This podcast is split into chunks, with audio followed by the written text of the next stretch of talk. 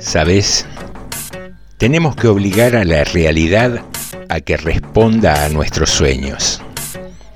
Hay que seguir soñando hasta abolir la falsa frontera que hay entre lo ilusorio y lo tangible, hasta realizarnos y descubrir que el paraíso estaba ahí, a la vuelta de todas las esquinas. Para eso hacemos club de narración. Cuando sale el sol, ¿dónde va la luna? Me pregunto. Y en sus ojos vi todo el universo hablándome a mí.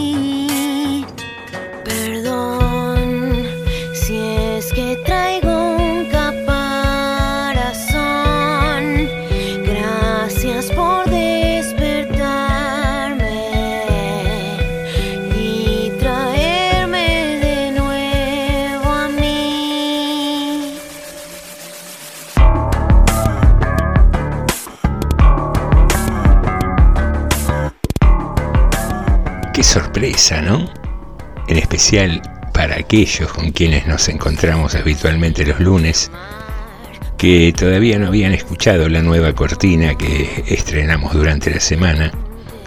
Cortina que es el tema de Eruca Sativa, que se llama Caparazón, acompañada de un texto de Julio Cortázar, que hace referencia a la posibilidad de derribar esa frontera, ese límite entre lo irreal y lo tangible, y así forzar a la realidad para que se adapte a nuestros sueños. Una propuesta interesante que nos estimula para seguir soñando. Al igual que nos estimuló un mensaje que encontramos hoy en nuestras redes sociales, en el cual mencionaban nuestra oyente Agustina las distintas secciones del programa y termina diciendo si somos conscientes de las emociones que provocamos. Ese es precisamente el objetivo del club de narración. Estimular la imaginación, provocar sensaciones, divertir, entretener, acompañar. Y es el objetivo, creo yo, de cualquier programa de radio, cualquier podcast, en el cual se genera un contenido para ser compartido. Y sinceramente nos alegró mucho. Nos alegró mucho sobre todo en un tiempo donde todos somos bastante mezquinos para el elogio. Tenemos mucha más facilidad para ponernos en fiscales, en críticos, que en ser quienes aportamos una palabra de aliento, un estímulo.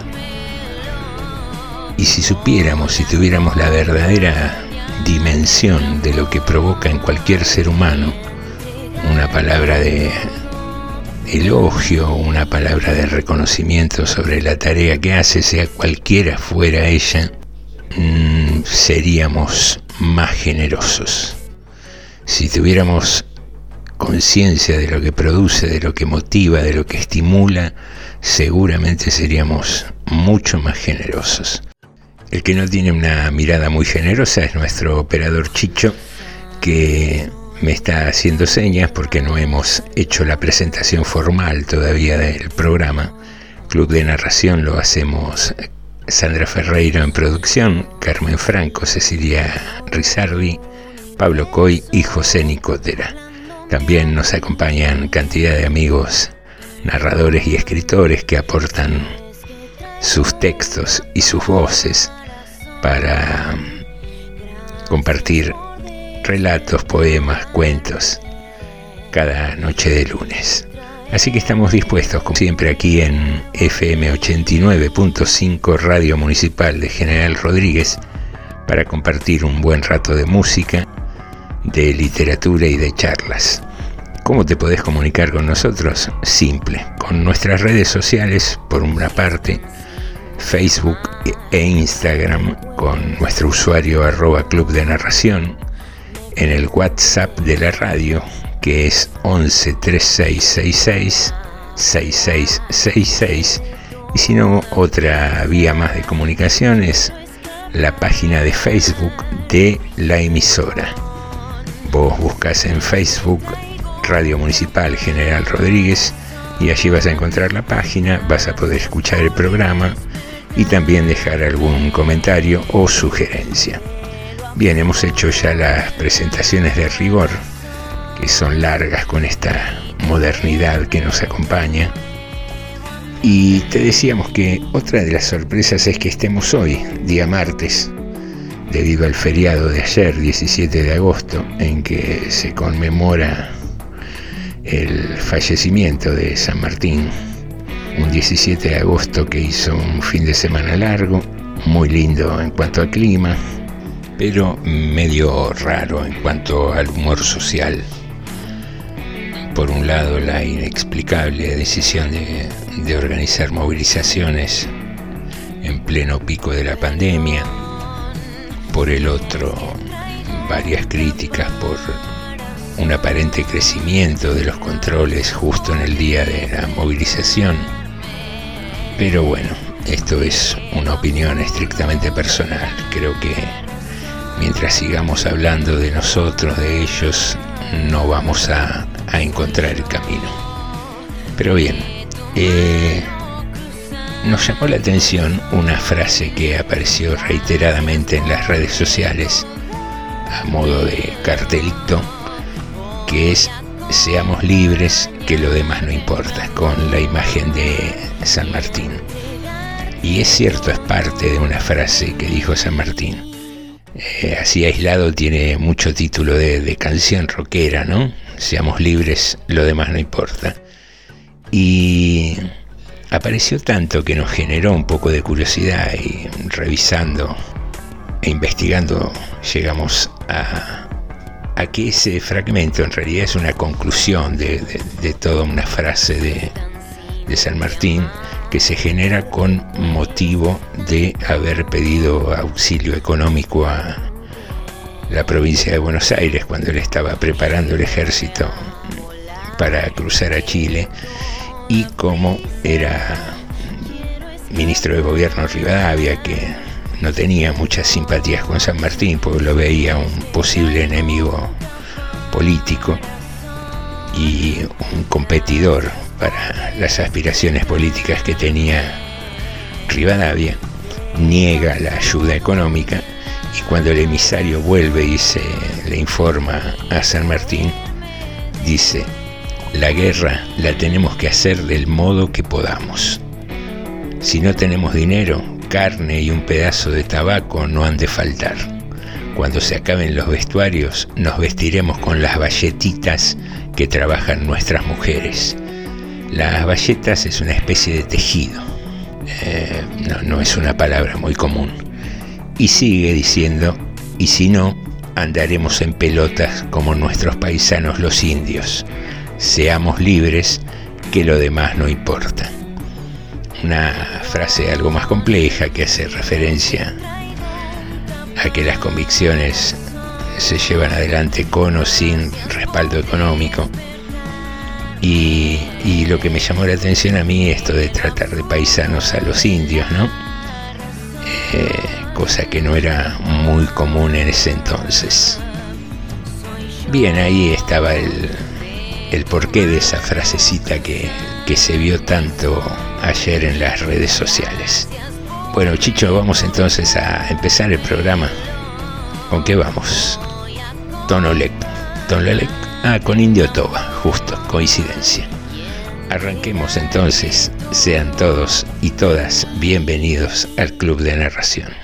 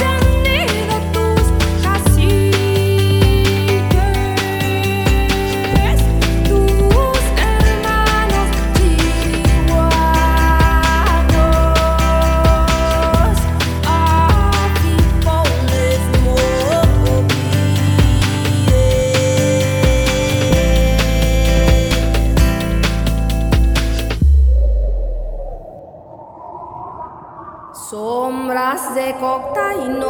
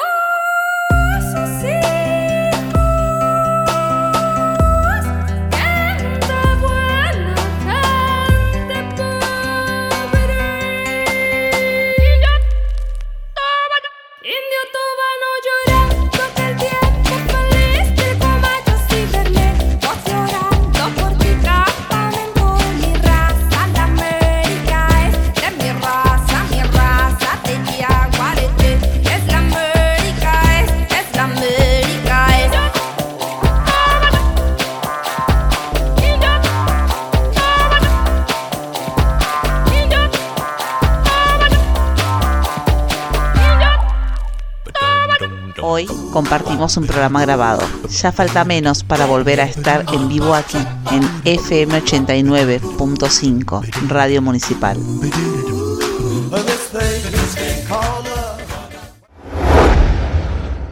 En un desierto lugar del Irán hay una no muy alta torre de piedra, sin puerta ni ventana.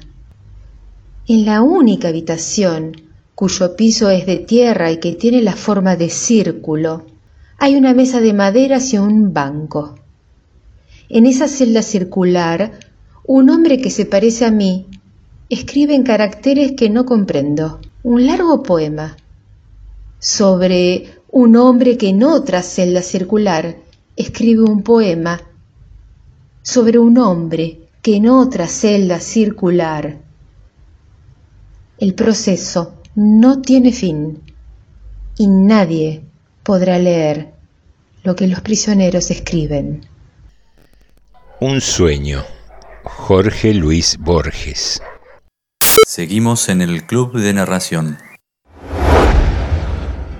Querida sobrina, espero que al recibir esta te encuentres bien. Yo estoy maravillosa. Siempre me acuerdo tanto de todos ustedes y el otro día me dije, ay, Qué vergüenza, qué abandonada que la tengo esta chica. Así que me decidí y me voy a pasar un mes con ustedes. Tu tía. Querida tía, qué alegría recibir su carta. Realmente no esperábamos que se acordara de nosotros. Pero qué pena, mi casa es muy chica y no podría ofrecerle las comodidades que quisiera. No sabe cuánto lo lamento, pero seguro que no va a faltar oportunidad. Un beso grande de su sobrina que tanto la quiere. Querida sobrina, mi amor, criatura, ¿por qué te pones en esas molestias? Me escribís como si fuera a visitarte un presidente. No te preocupes por mí. Yo en cualquier lugarcito me arreglo. Me pueden dar la cama matrimonial y ustedes se acomodan por ahí, que son jóvenes, no como una. Estuve pensando que me puedo quedar más de un mes tu tía. Querida tía, qué suerte que se puede quedar más de un mes. Cuando se lo conté a mi marido se puso loco de contento. Pero enseguida nos amargamos, porque nos dimos cuenta de que en la fecha en que usted puede venir, nosotros no estamos. No sabe cuánto lo sentimos, pero seguro que no va a faltar oportunidad para que venga a pasar dos o tres días. Tu sobrina. Querida sobrina, qué cabecitas de novios que tienen ustedes dos. Si todavía no te había dicho la fecha, mi amor, no se hagan tanto problema. Yo voy a llegar el 12 de mayo y ya saqué regreso para el 10 de julio. Tuve buena suerte porque casi no consigo. Tu tía. Querida tía, la verdad qué suerte que tuvo en conseguir los pasajes. Pero mire, con Carlos estábamos comentando lo que son las cosas ni que hubiéramos sabido. Esa es la fecha justa que le decía que no íbamos a estar. Yo me puse muy mal, pero Carlos me dice que no me preocupe, que seguro no va a faltar oportunidad que venga un día. Su sobrina que tanto la adora. Querida sobrina, ay, mi amor, Pero no importa, si total yo puedo correr las fechas. Total, con estos pasajes no hay problemas. Además, con las ganas que tengo de conocer a tus últimos tres nenes, que todavía no los conozco. Son unos vagos ustedes. La última vez que me invitaron fue para cuando nació Fabiancito, ¿te acordás? Mándame a decir las fechas nomás. Tu tía. Querida tía, sí, me acuerdo que usted estuvo para cuando nació Fabián, porque cuando vino a visitarnos yo todavía no estaba embarazada. En cuanto a su viaje, parece cosa del destino. A Carlos en el trabajo lo trasladan a un lugar lejísimo, que todavía no sabemos. Nos van a decir cuál es cuando recién lleguemos. Es una pena, pero igual, no se preocupe, porque ni bien nos instalemos, le escribo mandándole nuestra nueva dirección. Así se pasa a tomar un rico té alguna tarde. Seguro que no va a faltar oportunidad. Su sobrina. Correspondencia. Luis María Pesetti. Voces. Graciela Ocampo. Laura Chazarreta.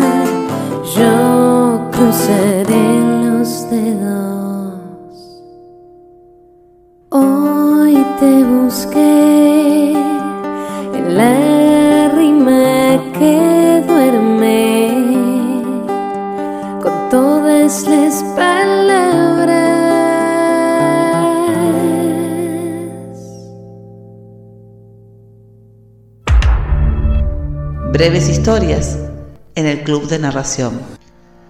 Entre tanto, fondo buitre, bonistas y banqueros, hoy vamos a hablar en breves historias sobre vampiros, y en especial sobre Drácula, el chupasangre por excelencia.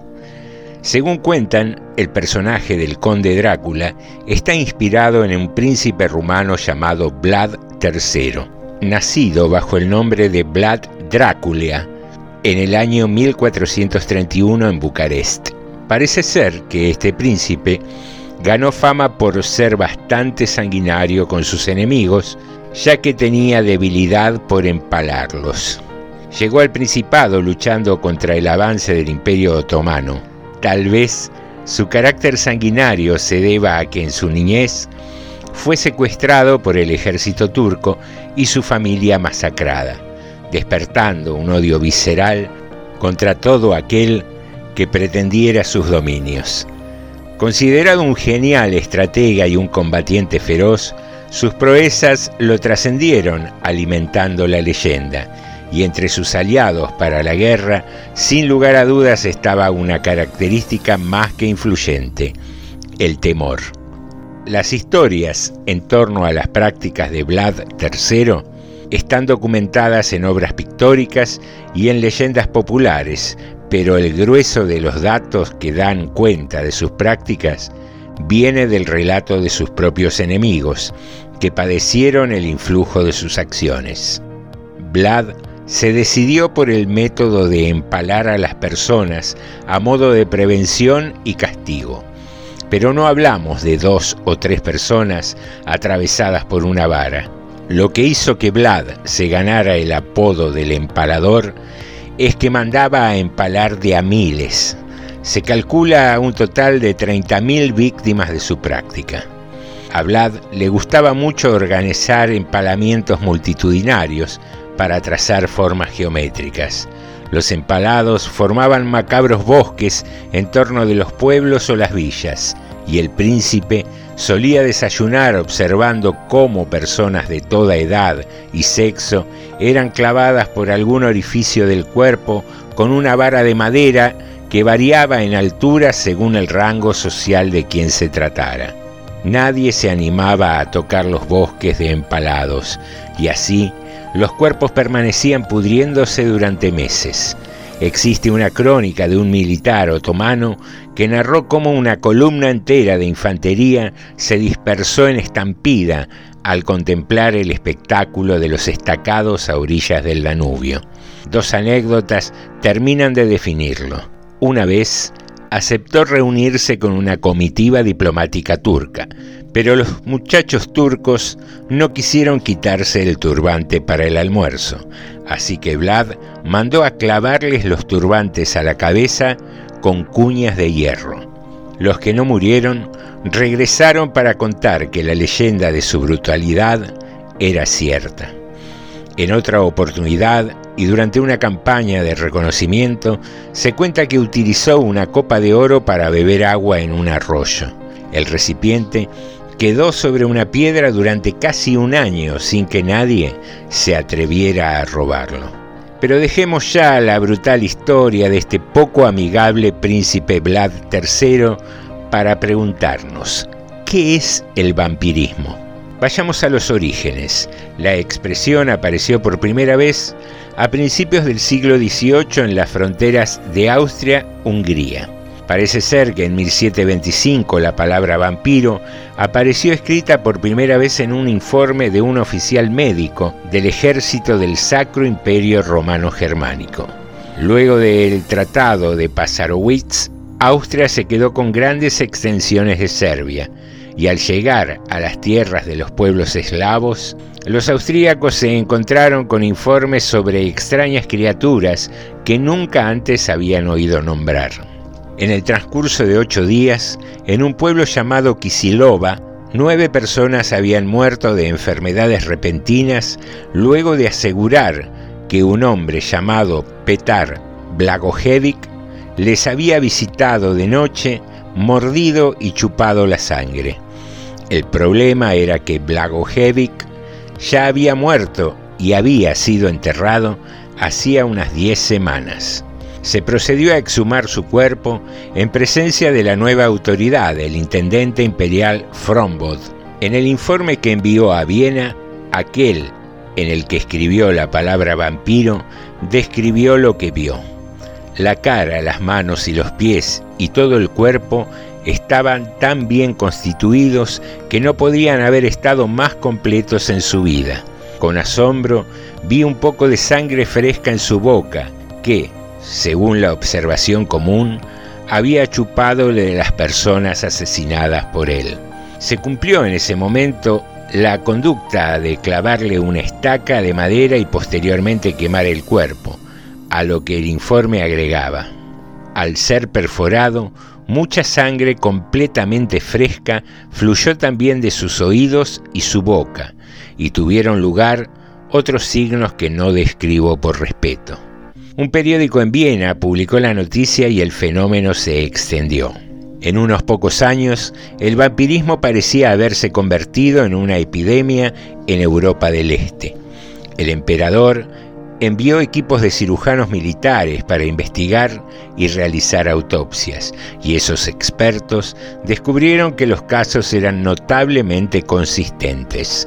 El vampirismo se convirtió en una condición reconocida, atestiguada por un gran número de testigos que tenía signos y síntomas característicos, como cadáveres con sangre fresca corriendo por sus venas y en sus vísceras, sangre alrededor de la boca por haberse alimentado, tez rosa, cuerpos regordetes, etcétera, etcétera.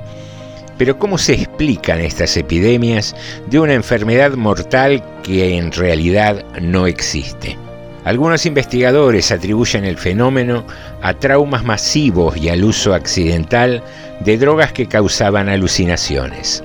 Otras teorías se refieren a químicos inusuales en la Tierra que afectaban el proceso de descomposición.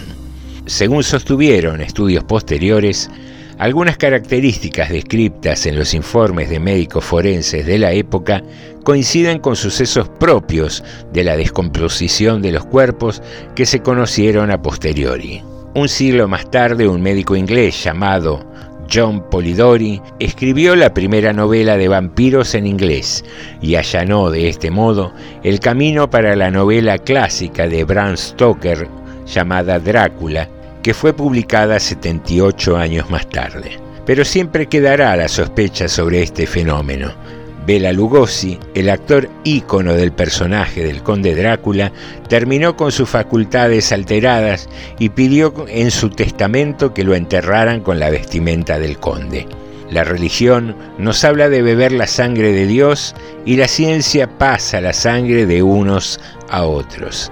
Curiosidades que remiten al misterio del vampirismo y su personaje por excelencia, el conde Drácula. Vino a cuento es un podcast literario, porque hay pocas cosas tan placenteras como tomar una copa de vino mientras escuchas una historia. Cuentos, relatos y poemas para que disfrutes cuando quieras. Búscanos en Spotify Vino a Cuento Podcast.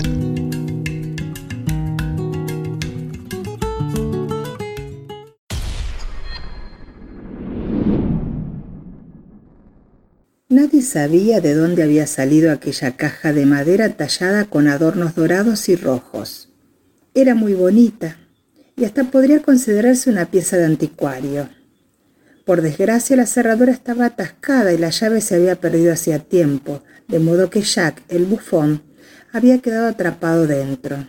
Aún así, la caja sorpresa llamaba la atención con sus vistosos adornos. Los niños no solían jugar con ella. Estaba en el fondo del gran baúl de madera donde se guardaban los juguetes, enterrada bajo un montón de muñecas, trenes, payasos, estrellas de papel, viejos juegos de magia y mutiladas marionetas enredadas entre sus hilos y los del harapiento disfraz de novia olvidado, collares, aros, pulseras de juguete, trompos y caballitos de cartón. Debajo de todos aquellos juguetes viejos estaba la caja de Jack. Los niños no solían jugar con ella. Murmuraban entre ellos a solas en el cuarto de juego situado en el altillo. En los días grises, cuando el viento aullaba en torno a la casa y la lluvia repiqueteaba sobre el tejado, se contaban historias sobre Jack, aunque en realidad no lo habían visto nunca.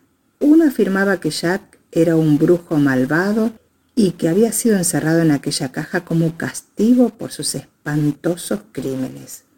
Una de las dos niñas aseguraba que la caja en la que estaba encerrado Jack era la caja de Pandora y que lo habían colocado allí para vigilar, para evitar que todos los males que contenía volvieran a salir de ella. Preferían ni tocarla. Cuando esos niños se hicieron mayores, el cuarto de juegos quedó cerrado y prácticamente olvidado, aunque no del todo, pues cada uno por separado recordaba haber subido al cuarto de juegos alguna noche, a la luz de la luna, con los pies descalzos. Era casi como andar sonámbulo, subiendo sigilosamente por las escaleras y avanzando por la raída alfombra del cuarto de juegos. Recordaba cómo habían abierto el baúl, rebuscado entre las muñecas y disfraces para finalmente sacar la caja sorpresa.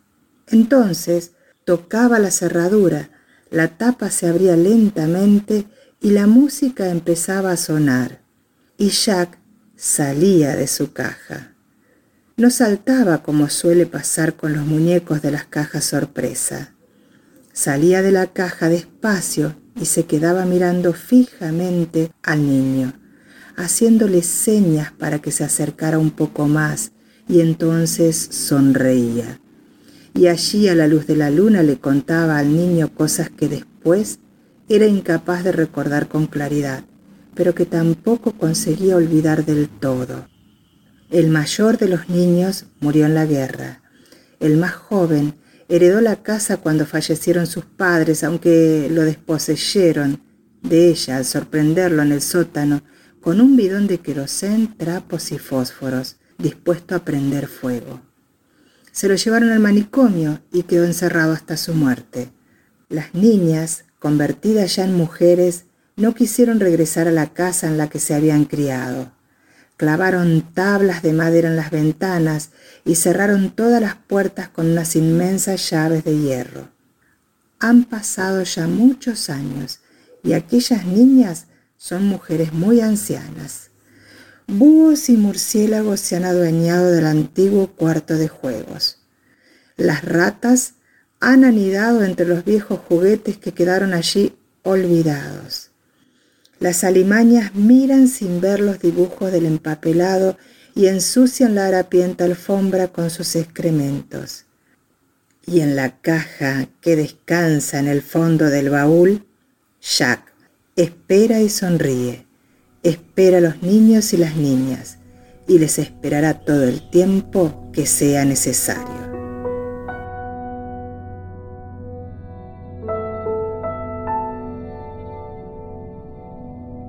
No le preguntes a Jack. Neil Gaiman. Voz, Graciela Ocampo.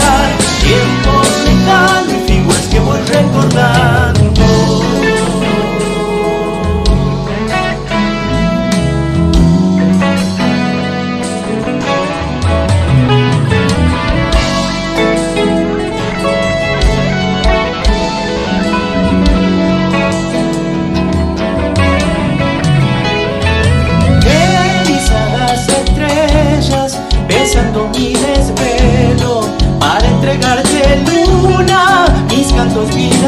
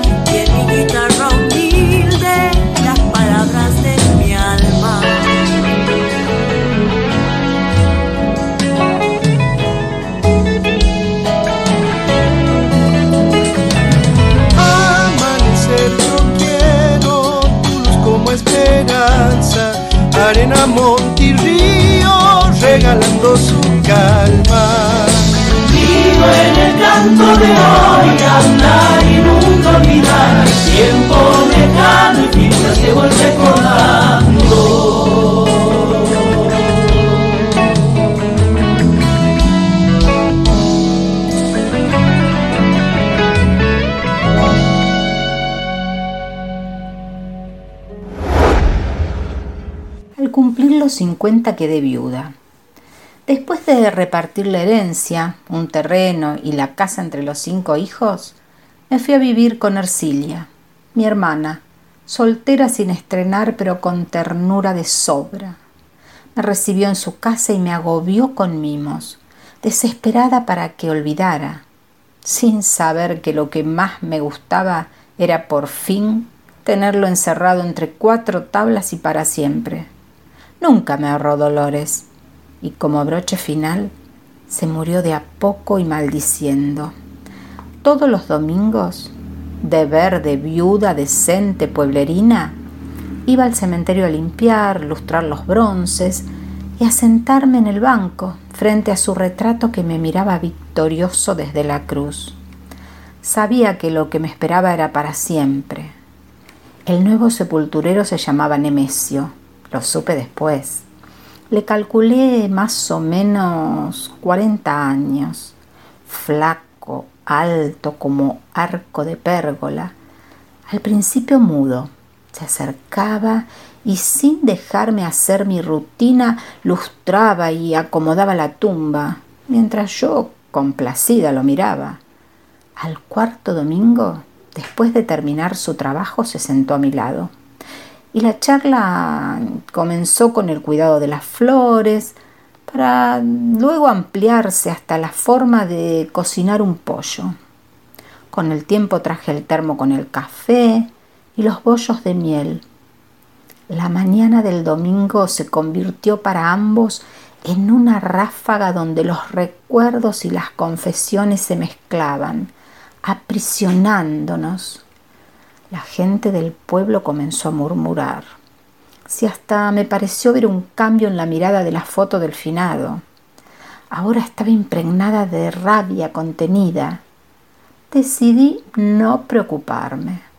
Pero eso sí, cuando Nemesio se atrevió y tomó suavemente mi mano, el pasado se me vino encima y me apresuré a tapar con mi pañuelo de lino el retrato. Mis hijos se enteraron y decidieron venir a ponerme en vereda. A su edad, decían. Pero la suerte nos favoreció. Justo ese domingo, cuando el sol mañereaba a la salida del pueblo y en un carromato que nos prestó un amigo, nos fuimos para siempre a vivir nuestros amores.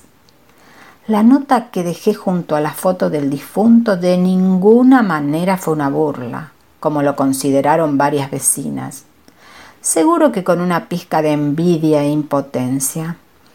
A lo mejor la dictó la rutina o tal vez el que dirán. Quedar bien mis cincuenta años en el pueblo no es tan fácil zafarse de nuestra historia. Solo sé que de corrido la escribí y así quedó.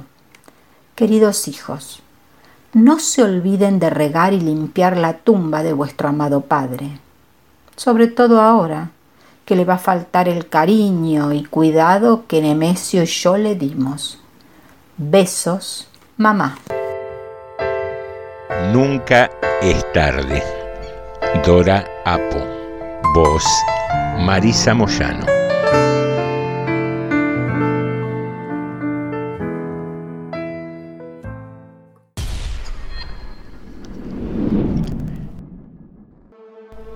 Algo sucede entre el gato y yo. Estaba mirándolo desde mi sillón cuando se puso tenso.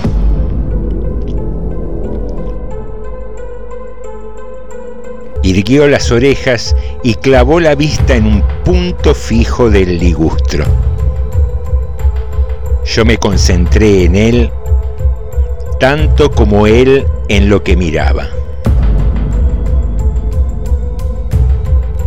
De pronto sentí su instinto, un torbellino que me arrasó. Saltamos los dos a la vez.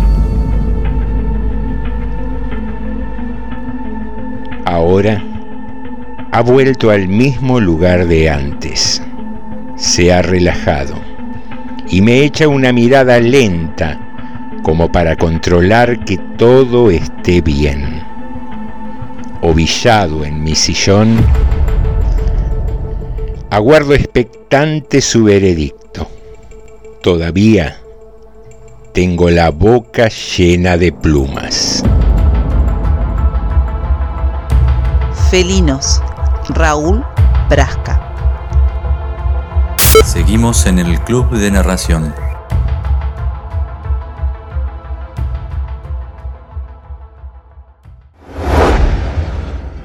No me vengas a hablar de amor si calentás el agua para el mate en una pava eléctrica. O le pones poco relleno a las empanadas.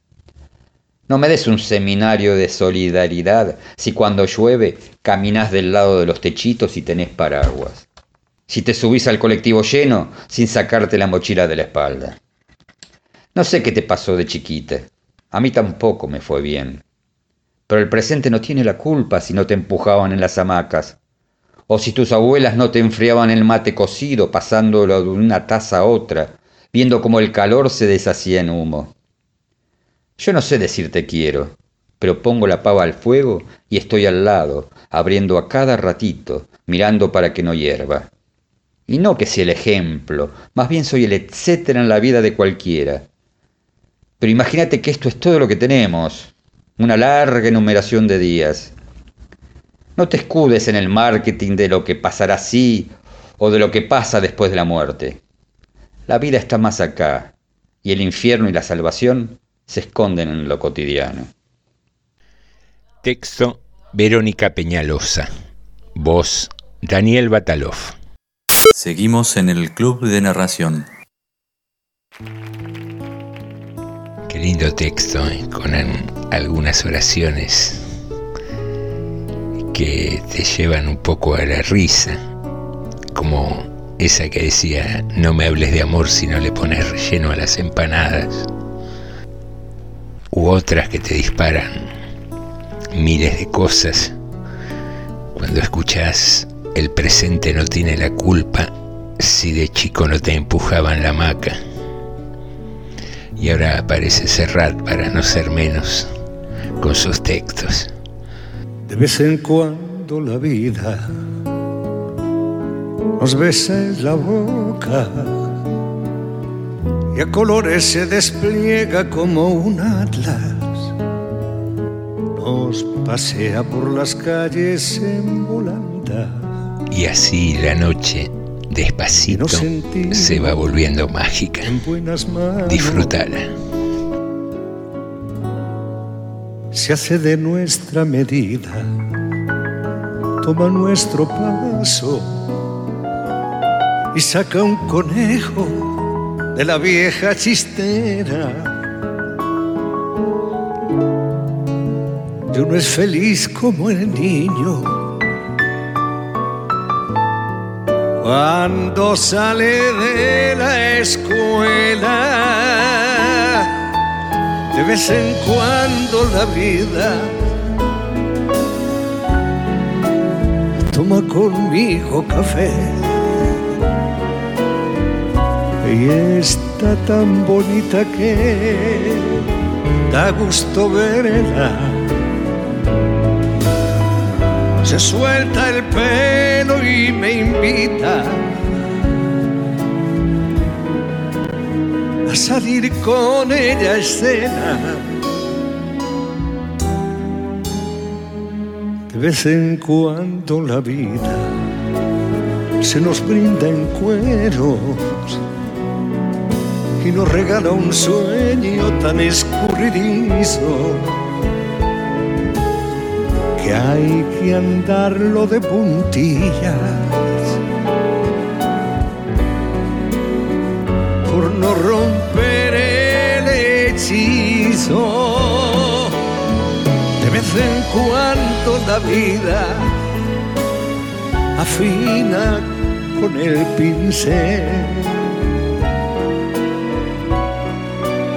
Se nos eriza la piel y faltan palabras para nombrar lo que ofrece a los que saben usarla. De vez en cuando la vida nos gasta una broma y nos despertamos sin saber qué pasa. Chupando un palo sentado sobre una calabaza. De vez en cuando la vida, de vez en cuando la vida.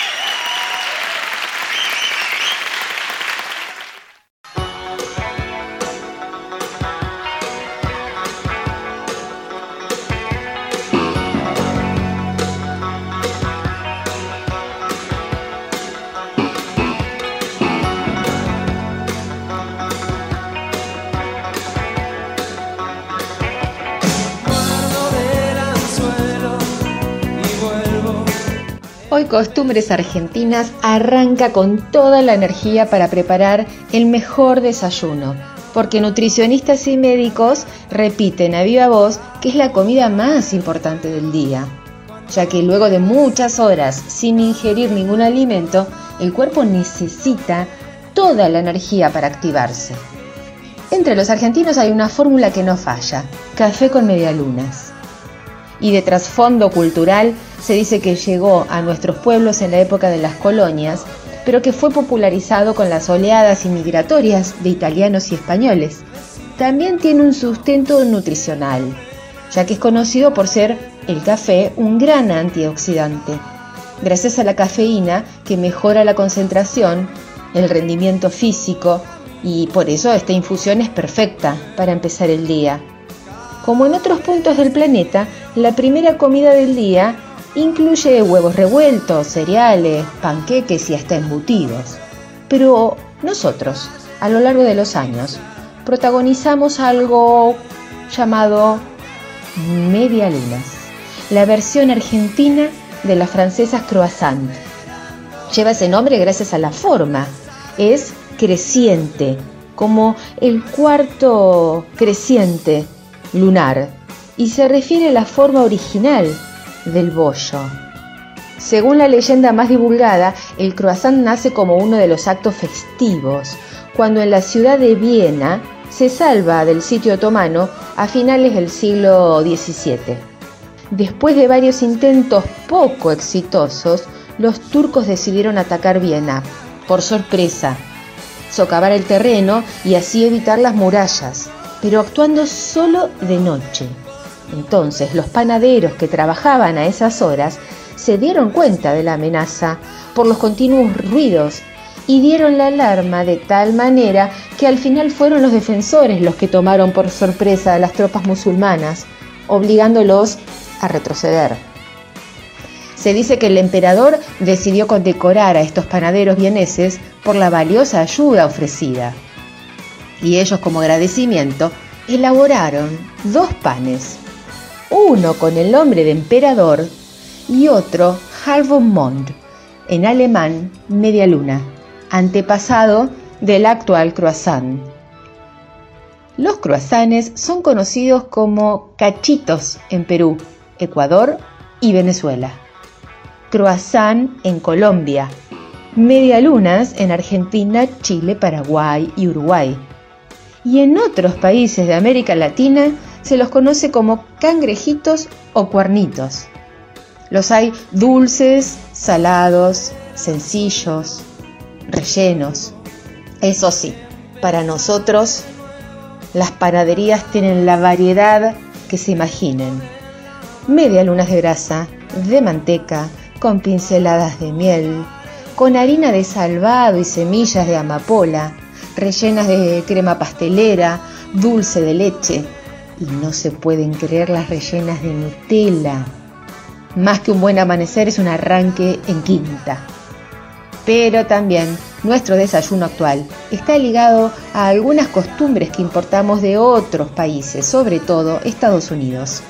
En épocas de COVID, la gente más que nunca se adaptó al take away, coffee to go, que en criollo no significa nada más ni nada menos que te preparo un cafecito, te pongo la tapa, te doy el palito revolvedor, elegí azúcar o edulcorante y anda bebiendo sorbo a sorbo este oro negro con una buena medialuna calentita. Y es que esta tendencia llegó hace algunos años al país y se naturalizó al punto que hoy es posible ver en la calle, en el subte, en la entrada de las universidades, en los edificios del microcentro porteño, en el parque y hasta en el auto, a la gente con su cafecito en la mano y la media luna con la servilleta para tratar de aligerar esa mielcita que queda pegada en los dedos. Es que las costumbres nos invaden, nos reúnen y por fin nos dejan un saborcito de compartir el gusto por lo nacional.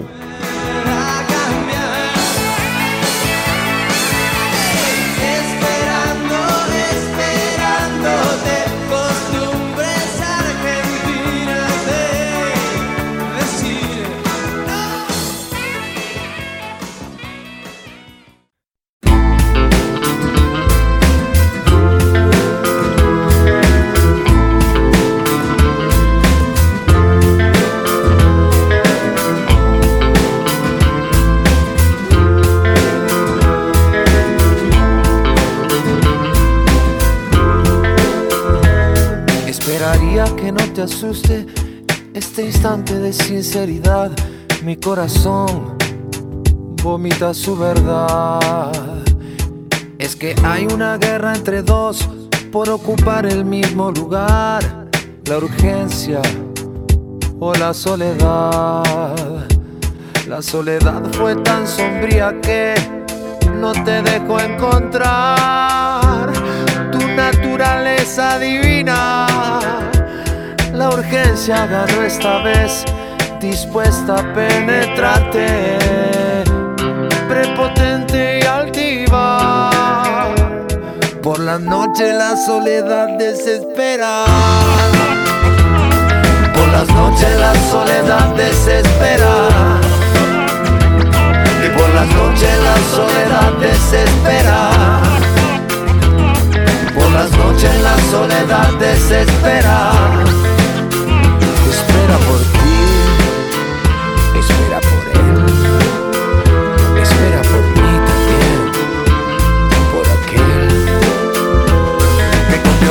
sujeta su alma a una brutal represión, esperando apaciguarse.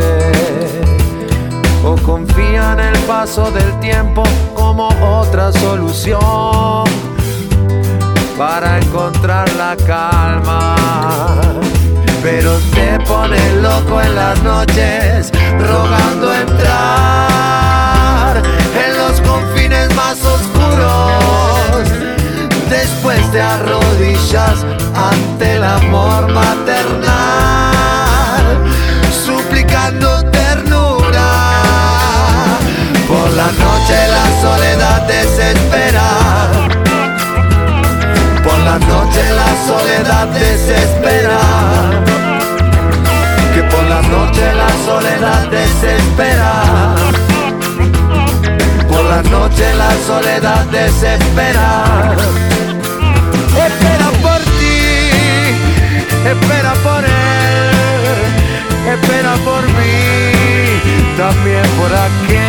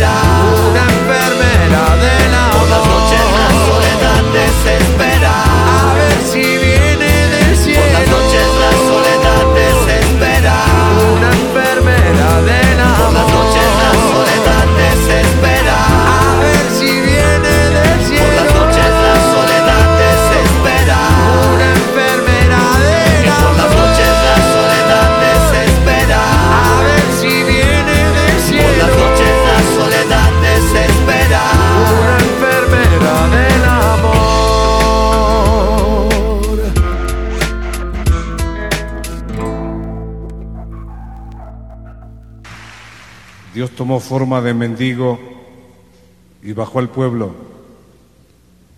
Buscó la casa del zapatero y le dijo, hermano, soy muy pobre, no tengo una sola moneda en la bolsa. Estas son mis únicas sandalias y están rotas si tú me hicieras el favor. El zapatero le dijo, estoy cansado de que todos vengan a pedir y nadie a dar. El Señor le dijo, yo puedo darte lo que tú necesitas. El zapatero, desconfiado, viendo un mendigo, le preguntó, ¿tú podrías darme el millón de dólares que yo necesito para ser feliz? El Señor le dijo, yo puedo darte diez veces más que eso, pero a cambio de algo. El zapatero preguntó, ¿a cambio de qué? A cambio, a cambio de tus piernas. El zapatero respondió, ¿para qué quiero yo diez millones de dólares si no voy a poder caminar? Entonces el Señor le dijo, puedo darte 100 millones de dólares a cambio de tus brazos. El zapatero respondió, ¿para qué quiero yo 100 millones de dólares si ni siquiera voy a poder comer solo? Entonces el Señor le dijo, bueno, puedo darte mil millones de dólares a cambio de tus ojos. El zapatero pensó poco y respondió, ¿Para qué quiero yo mil millones de dólares si no voy a poder ver a mi mujer, a mis hijos, a mis amigos? Entonces el Señor le dijo, ah, hermano, hermano, qué fortuna tienes y no te das cuenta. Seguimos en el Club de Narración.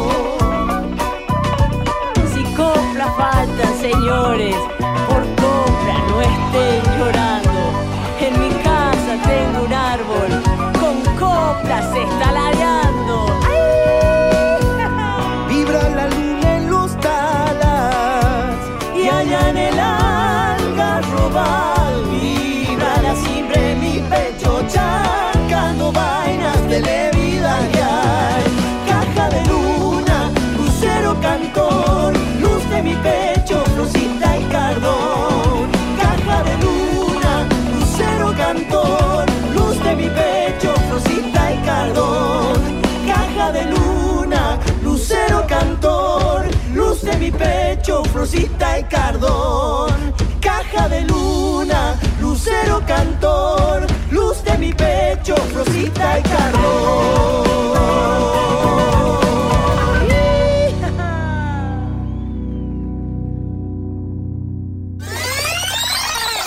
Bésale las piernas a la poesía, aunque diga que no, que aquí nos pueden ver. Bésale las palabras, hurga su lengua hasta que abra los brazos y diga, Santo Dios, o hasta que Santo Dios abra los brazos de escándalo. Bésale a la poesía la loba, aunque diga que no, que hay mucha gente, que aquí nos pueden ver.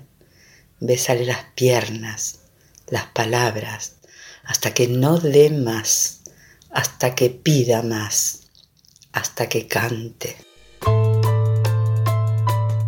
Polvo para morder.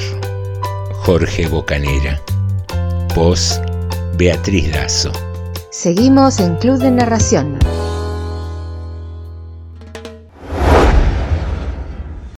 La verdad no los entiendo. No puedo comprender que hagan tanto escándalo porque cada tanto tenga ganas de visitarlos. Me gusta saber cómo está la casa, aunque le hayan cambiado toda la decoración desde el primer día que les dije que podían usarla. Detenerme a ver las plantas, el crespón del jardín de adelante. Me gusta ver a mis nietos, aunque la mayoría de las veces cuando llego ya estén dormidos. Yo sé que mi nuera nunca me quiso pero que lo haya convencido a mi hijo de vender la casa. Primero fue esa tarotista que se cansó de sacarles plata y ahora esto. El que me haya muerto no cambia las cosas. Es una circunstancia del ciclo de la vida. A fin de cuentas, cuando estaba viva, también me gustaba venir a visitarlos.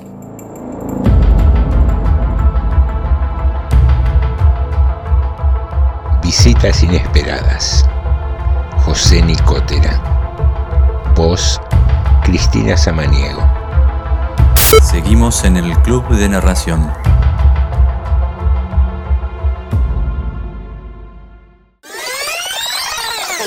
Una gota, la que queda aguantando en el vidrio de la ventana, la que agoniza en la copa vacía, la misma que se aferra a los anteojos, al parabrisas, la que se trasviste, sufre como lágrima y se refugia en la límpida boca, una gota que se ensucia, que borra la palabra final del poema y se contorsiona, nos engaña y se mete en la ducha, en el lavadero y se tira de alguna manga y se escapa y se aferra a los zapatos, una gota, esa gota rebalsó mi vaso.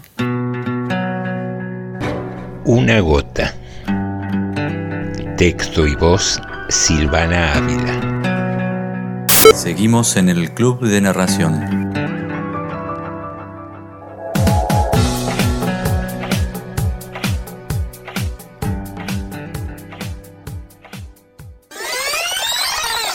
¿Qué pides a cambio de tu alma?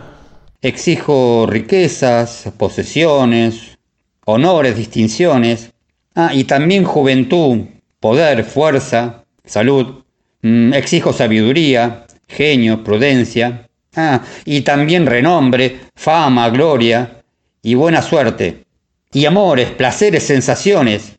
¿Me das todo eso? No, no te daré nada. Entonces no tendrás mi alma. Tu alma ya es mía.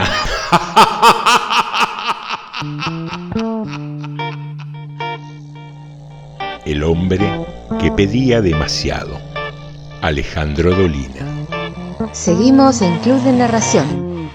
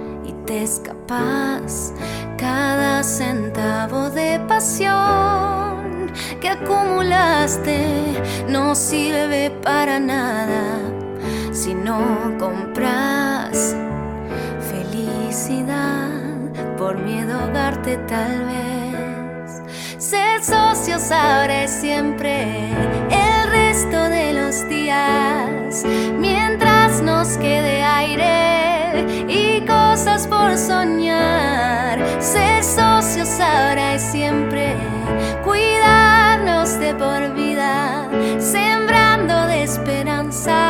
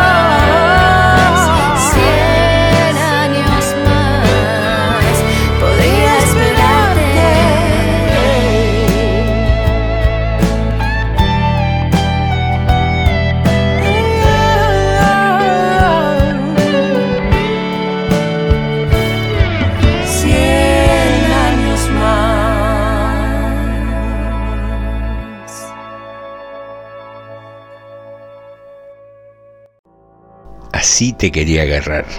¿Qué estás haciendo? Yo me acabo de servir un café para seguir escuchando más Club de Narración y quería contarte, eh, en un programa anterior hacíamos unos guiones eh, vinculados a, a una terapeuta y decidimos que con todo este lío de la pandemia y demás, eh, resurgió bastante la necesidad de ayuda psicológica. Así que hoy te presentamos un estreno en el club de narración, el sketch de la licenciada. Esperemos que te guste.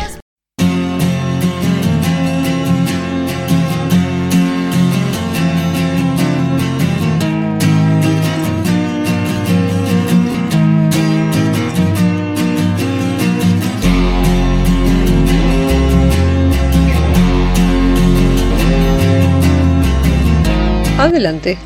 Hola, buenas tardes. Yo soy Ernesto Rodríguez, el paciente nuevo. Llamé ayer. Buenas tardes. Tome asiento, por favor. ¿Aquí? Sí, aquí. Me decía que viene por primera vez. Sí, licenciada, habíamos quedado para la primera entrevista hoy. Eh, reconozco que llegué un poco temprano. Bien, ¿y qué lo trae a la consulta? Soy mitómano compulsivo. ¿Está convencido de eso? No, no, mentira, era una jodita. ¿Siempre bromea con estas cuestiones? No, bueno, en realidad sí, vengo por eso. A veces miento un poco. ¿En qué ocasiones? De lunes a viernes, ¿Y los fines de semana? mucho. Digo, miento más. En el fin de semana uno es como que tiene más tiempo de ocio y bueno, se desarrolla más la inventiva. Entonces en vacaciones se debe agudizar su patología. Sí, con decirle que en el último verano tuve problemas muy serios. Cuénteme. Conocí a una chica en la playa y como había casi nada de gente, se me ocurrió decirle que era guardavidas. ¿Y ella le creyó? Sí, pero sucedió algo inesperado. Casi no había gente en el agua y no va una señora que se acalambra y empieza a pedir auxilio. La chica me empezó a pedir que rescatara a la mujer. ¿Y cómo lo resolvió? Con otra mentira. Le dije que los salvavidas estaban de huelga y si trabajaba en esas condiciones podían echarme del gremio. ¿Y después? Después nada, porque todo es mentira. Este verano no fui de vacaciones, en realidad no puedo parar de mentir. No se preocupe, Ernesto. Hay casos más graves que se han podido encauzar. ¿En serio? Se lo aseguro. Eso me da una esperanza, pero... Disculpe que le haga una pregunta. Me atendió aquí en la recepción y desde que llegué mira el reloj a cada rato y recién comenzamos la charla. ¿Por qué lo hace? Por... A propósito, Ernesto, ¿usted qué obra social tiene? Club Salud. Por eso miro la hora. Su obra social cubre sesiones de 14 minutos. ¿Tan cortas? Lamentablemente, así es. Bueno, entonces, ¿terminamos? Sí, Ernesto, si le parece bien, lo espero la semana que viene a la misma hora.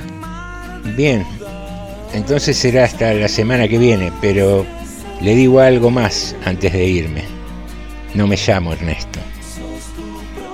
Mi nombre es Ismael. Disculpe. Está bien, no hay problema, Ismael. Espere. Sí, licenciada, ¿qué pasa? Quédese. La licenciada fue hasta la farmacia y viene enseguida. Yo también soy paciente.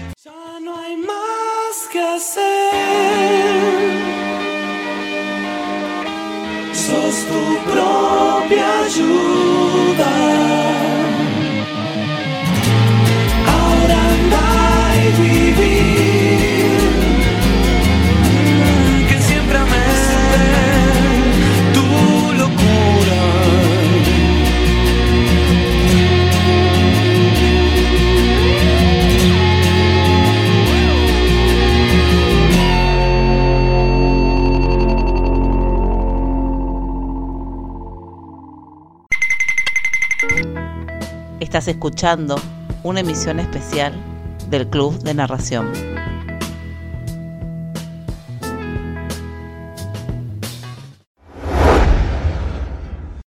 Mi hermano Alberto cayó al pozo cuando tenía cinco años. Fue una de esas tragedias familiares que solo alivian el tiempo y la circunstancia de la familia numerosa. Veinte años después, mi hermano Eloy sacaba agua un día de aquel pozo al que nadie jamás había vuelto a asomarse. En el caldero descubrió una pequeña botella con un papel en el interior. Este es un mundo como otro cualquiera, decía el mensaje. El Pozo. Luis Mateo Díez. Seguimos en el Club de Narración. Eduardo Galeano, ¿sirve para algo hoy en día la utopía? Sí, en el sentido que le dio Fernando Birri en una frase que injustamente se me atribuye. En uno de mis libros yo cité una frase de él, diciendo que era de él, pero la gente me la atribuye a mí. Bueno, pobre Fernando, pero es de él la frase. Estábamos juntos en Cartagena de Indias, la bellísima ciudad, y dimos una charla juntos en, el, en la universidad. Y al final charlando con los estudiantes uno se levantó y le preguntó a él, a él, no a mí, ¿para qué sirve la utopía? Y él, él respondió de la mejor manera. Yo nunca, nunca escuché una respuesta mejor. Él dijo que esa pregunta él se la hacía todos los días. ¿Para qué servía la utopía? Si es que la utopía servía para algo. Dijo, porque fíjense ustedes que la utopía está en el horizonte. Y si está en el horizonte yo nunca la voy a alcanzar. Porque si camino 10 pasos, la utopía se va a alejar 10 pasos. Y si camino 20 pasos, la utopía se va a colocar 20 pasos más allá. O sea que yo sé que jamás, nunca la alcanzaré. ¿Para qué sirve? Para eso, para caminar. Seguimos en el Club de Narración.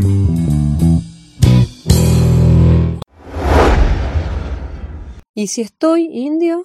¿Cuántos días se te atrasó? Hoy ya van diez. Y bueno, si estás, lo tenemos. Ella sonrió y se dieron un beso largo. Estaban en la última fila de asientos del micro que volvía de la costa hacia la capital. Se habían conocido en la playa los primeros días de enero.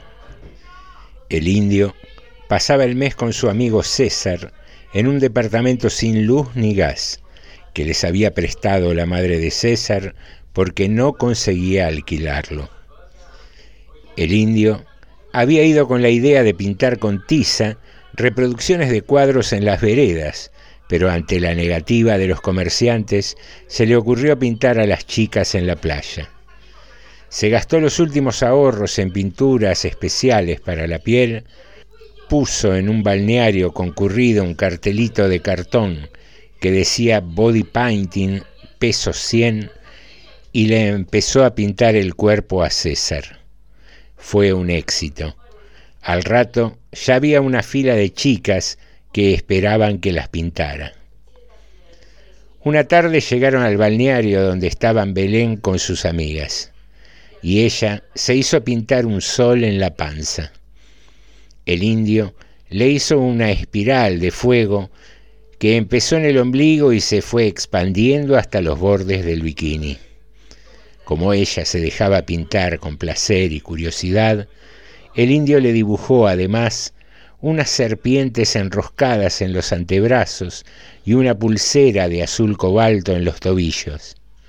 Cuando terminó, el indio no le quiso cobrar. Le preguntó si se animaba a trabajar con él. Sería la mejor promoción pintarla en cada balneario. Ella aceptó. Tenía 20 años y nunca había trabajado en su vida. Desde entonces, el indio, César y Belén se instalaron cada tarde en un balneario. El indio empezaba a pintar a Belén y grupos enteros de chicas mordían el anzuelo. César les cobraba, les daba el vuelto y ellas se dejaban garabatear el cuerpo por el chico alto y morocho, de pelo largo, con los dedos embadurnados con pintura. Al atardecer, en algún punto de la caminata de vuelta, Belén y el indio se metían en el mar para despintarse. En uno de esos chapuzones, entre juegos y olas, el indio le dio un beso a Belén, mientras ella se iba destiñendo y dejaba el agua con nubarrones celestes, anaranjados y violetas. Poco después, Belén dejó de ir a dormir a la casa que alquilaba con sus amigas y empezó a quedarse en lo de César y el indio. César salía a la mañana y el indio y Belén se quedaban solos. Cogían hasta quedar exhaustos. Después dormían o el indio sacaba su blog y la dibujaba en carbonilla. Belén desnuda, recostada, Belén leyendo una revista, Belén tomando el café. A las tres se encontraban con César en la playa y caminaban buscando nuevos balnearios. Uno de esos días, Belén se peleó con sus amigas cuando fue a la casa a buscar el resto de su ropa. Le decían que estaban preocupadas, que se pasaba todo el día con esos tipos. ¿Y qué tiene de malo? Que son unos negros, Belén. Ni los conoces. Te pueden meter en cualquier cosa. Ustedes quédense en su jardincito de infantes y no se metan en mi vida. Mejor me llevo mi ropa, no voy a volver. El ómnibus avanzaba por un campo amarillento, sin árboles, con vacas resguardadas del sol a la sombra de los grandes carteles publicitarios. ¿Por qué me pusieron esa cara de culo tus amigas en la terminal? Son revoludas, ni te calentes. No las podés sacar de la recoleta y el country. Se rieron y estuvieron un rato abrazados en silencio. Podemos irnos a vivir al sur, al Bolsón. Vos podés pintar y vender los cuadros en la feria. Yo cuido el bebé y puedo hacer una huerta. Es re lindo el lugar. Sos hermosa. ¿Vos me querés, indio? Te amo. Comieron alfajores. Como habían encendido el aire acondicionado, Belén se puso el suéter de él. Al principio podemos ir a casa, con mi vieja. ¿Dónde me dijiste que era? En Ramos Mejía, hasta que juntemos algo. Hay lugar en casa, sobra una pieza. Belén no dijo nada y se fue quedando dormida sobre las rodillas del indio. Él le miró la cara de párpados serenos, el pelo lacio y castaño, la pollera larga de flores estampadas, las zapatillas viejas. Miró por la ventana. Pasaban junto a la publicidad de un paquete gigante de cigarrillos. Se estaba nublando. Más tarde, ella se despertó para ir al baño. Cuando volvió, tenía los ojos llorosos. ¿Qué pasa? Me vino, indio. Se abrazaron y ella se largó a llorar. Él la consoló, la hizo sonarse la nariz y tomar un poco de agua. En realidad no sé por qué lloro, soy una estúpida. El ómnibus atravesó una zona de quintas y viveros. Se quedaron callados. ¿Estás mejor? Sí, mejor. ¿Sabes también lo que me pone mal? ¿Viste cuando volvés de las vacaciones y llegás a tu casa y está todo muy silencioso y abrís la canilla y sale el agua marrón, como oxidada? Sí, prendés la tele y ves los cadáveres de los accidentes en la ruta, los autos chocados, el número de muertos. Odio la tele cuando vuelvo de vacaciones. Sí, yo también. ¿Todo febrero tenés que atender el negocio de tu mamá? Sí, ¿Y Bellas Artes cuándo empieza? en marzo. Vas a estar re cerca de casa, ¿Dónde era que vivías? en Montevideo y Arenales. Ah, pero este año yo curso en la Cárcova, en Costanera Sur. Ah, sí, una vez vi una copia del David ahí. Me llevó mi papá cuando era chica. El micro pasó por una villa miseria, un basural, y empezaron a entrar en Buenos Aires. El indio quiso darle a Belén la parte del dinero que le correspondía por el trabajo, pero Belén no lo aceptó y cambió de tema. Tenés que pasarme bien tu teléfono. Y vos el tuyo. Belén anotó el número en una página del blog de dibujo del indio. Él anotó el suyo en el boleto y se lo dio. El ómnibus abandonó la autopista y se hundió en la ciudad. Pasaron por el puerto y Belén bajó su bolso del portaequipajes y se lo puso sobre la falda. Estaban los dos sentados en silencio, cada uno en su butaca. De vez en cuando se agarraban la mano. ¿Qué haces ahora?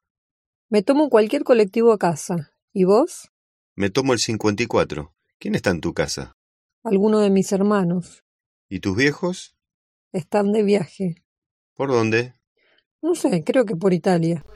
El ómnibus llegó a la terminal de retiro. Bajaron. Hacía calor. Buscaron sus mochilas y Belén le devolvió el suéter. Él la acompañó hasta la parada y quiso quedarse esperando hasta que viniera el colectivo. Andá, indio. Estás cansado.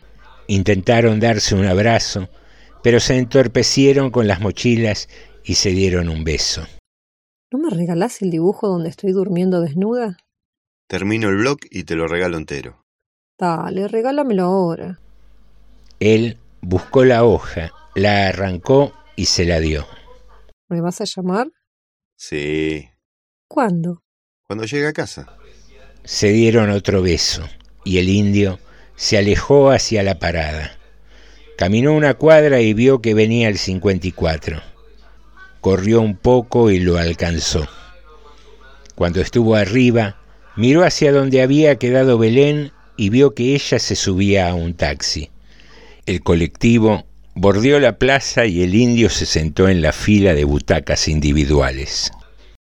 Se reclinó, cansado, preguntándose si ella intentaría llamarlo, si buscaría el número anotado en el boleto, si lo marcaría.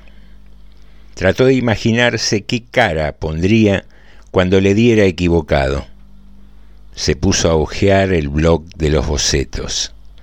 Belén leyendo, Belén secándose con una toalla, Belén peinándose. No encontraba el teléfono que ella le había anotado. De pronto levantó la mirada. El teléfono había quedado en el reverso del dibujo que Belén le había pedido de regalo. La Vuelta. Pedro Mairal. Voces Silvana Ávila, Ernesto Beraldo, José Nicotera.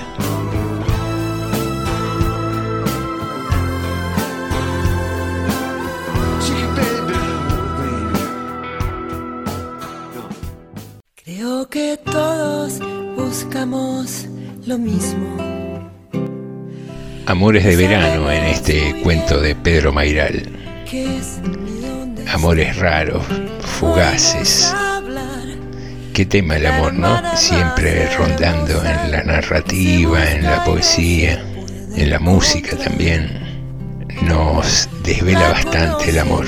Nos cuesta llegar a él, nos cuesta conservarlo y más que nada te diría nos cuesta darlo también, ¿no?